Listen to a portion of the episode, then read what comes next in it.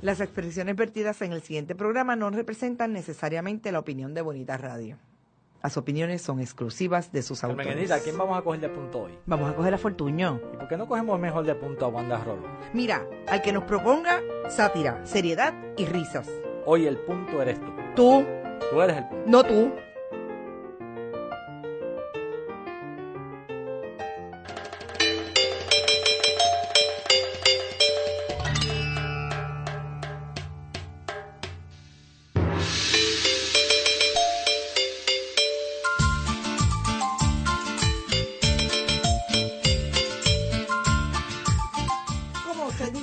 En chino?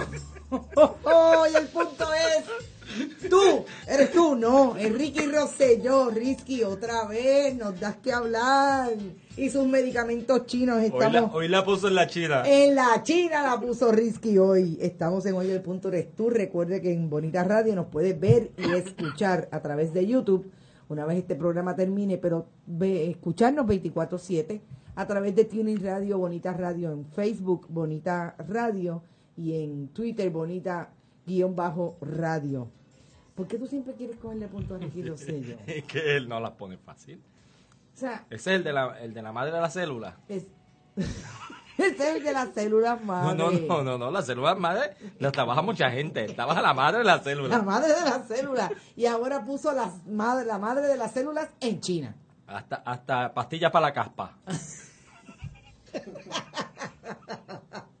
En este Y para el, do- y para el dolor de uña. en este país hay muchos unos, muchos políticos que tienen polvo en los, en los gabanes. Ah, pues eso se va a acabar con la Ese se- pastilla Ricky. Con la pastilla Ricky. Ok, eh, Mira que multitasking la pastilla. Sí. Lo mismo por una cosa que por la otra. Usted se toma eso, se parece como a los específicos de Humphreys. Oye, tú te fuiste bien patada, pero bien viejo. Eso, era, eso tú, tú cualquier cosa te metías un específico. Un, un específico. Bueno, pues ahora los Que era tan específicos. específico que curaba que todo. curaba todo. Mira, eh, vamos a hablar un poquito de Ricky Rosselló, que teníamos que cogerlo de punto, porque la verdad es que eh, out of the blue, como dicen los gringos, eh, Ricky Rosselló dice que él tiene en experimento ahora mismo en China por lo menos cinco medicamentos que lo menos que hacen es cur- curar el cáncer de la próstata. Eh, el cáncer en general en otras partes del cuerpo. Bueno, realmente la noticia a mí me llama la atención por eh, un asunto eh, fundamental.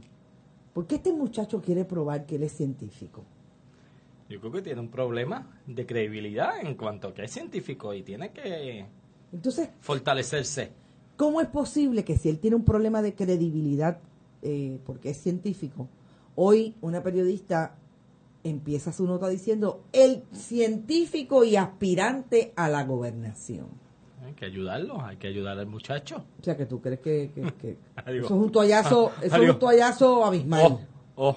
Bueno, mira, a mí En otros tiempos y otros candidatos decían el pseudocientífico. el pseudocientífico, el que se autodenomina Ah, Sí, científico. el autodenominado científico. Exacto, porque Ricky Rosselló no nos ha traído todavía evidencia de sus trabajos científicos, que tuvo que irse de la Universidad de Puerto Rico después de que salió a la luz pública que le que se coló en la fila, porque hasta Colón es, se Bueno, coló es en que- la fila de los profesores en ciencias médicas. Es que este, este precandidato ha sido una persona que, que, que ha tenido problemas de honestidad a lo largo de su vida. Todavía recordamos asuntos que no están resueltos, el, el Fortrack de la policía allá en la casa de Fajardo. el accidente Eh, donde el murió el una madre y su hijo, que todo el mundo dice que él estaba en ese carro y lo sacaron y, Y decía- metieron al hijo de Molinari, Y, el eh, arquitecto. El arquitecto de la fortaleza, eh, eh, la cuestión de cómo entró a la Universidad de Puerto Rico, la publicación de su libro con la editorial de la Universidad de Puerto Rico, eh, y ahora la madre de la célula y, y el médico chino. el médico chino y la madre de la célula. Mira, eh, lo más interesante es... Todavía que- es que nos pone el tubo desde allá. Ay, Dios mío, desde la China, ¿tú desde te Beijing. imaginas? Imagínate uno con el- Bueno, pues, pues nos puede mandar las pastillas por el tubo. Entonces te digo que, que esto no está fácil, ¿sabes? Eh, mira, lo terrible es que estemos a tres meses de la primaria de los partidos políticos en Puerto Rico, que es el Partido Nuevo Progresista, que es el partido que ideológicamente creen la estadidad eh, de Puerto Rico, la unión permanente con Estados Unidos, eh, veamos a un candidato con esos problemas, ¿verdad? Un, un, problema que lo traen desde el inicio, que lo trae al interior de su partido, porque hay gente en ese partido que piensa eh, que Ricky Rosselló no debe ser el candidato, entre otras cosas, y lo dijo el otro día el ex gobernador eh, Carlos Romero Barceló por el asunto de la experiencia. Tengo que corregir, Carlos Romero Barceló no, no, no, no lo mencionó con nombre y apellido, pero obviamente frente a Pedro Pierluisi, quien no tiene experiencia, es Ricky Rosselló. Así que ver eso en el imaginario de la política partidista en Puerto Rico es interesante porque para mí nos lleva a insistir en que el problema de los partidos políticos es un problema de eh, contenido fundamental, eh, un problema de liderato. No hay líderes con capacidad, eh, o por lo menos que la gente piense que tengan la capacidad para dirigir el país. El único problema, y es más serio, es que la gente escoge entre esos candidatos. El menos malo. El menos malo. Y ahí es que yo quisiera traer un planteamiento que Fernando Sabater hace en el 82 a propósito de las elecciones, de las primeras elecciones democráticas en España. Fernando Sabater es un filósofo español eh, de muy acertada crítica.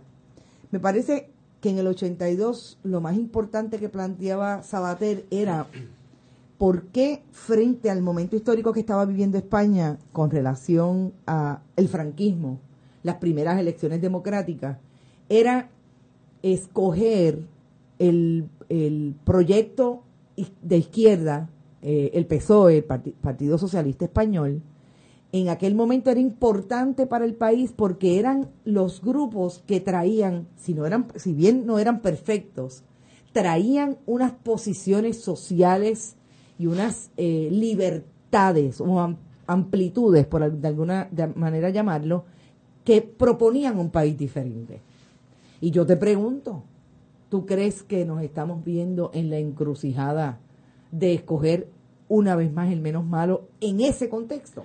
Bueno, es que si escogemos el menos malo, eh, acabamos de tirar el país por la borda. O sea, si nosotros no eh, tenemos un proceso eh, revolucionario en términos electorales, donde se, donde el camino sea distinto a lo que ha pasado por décadas en el país, pues nosotros vamos, estamos a... ¿Te está gustando este episodio?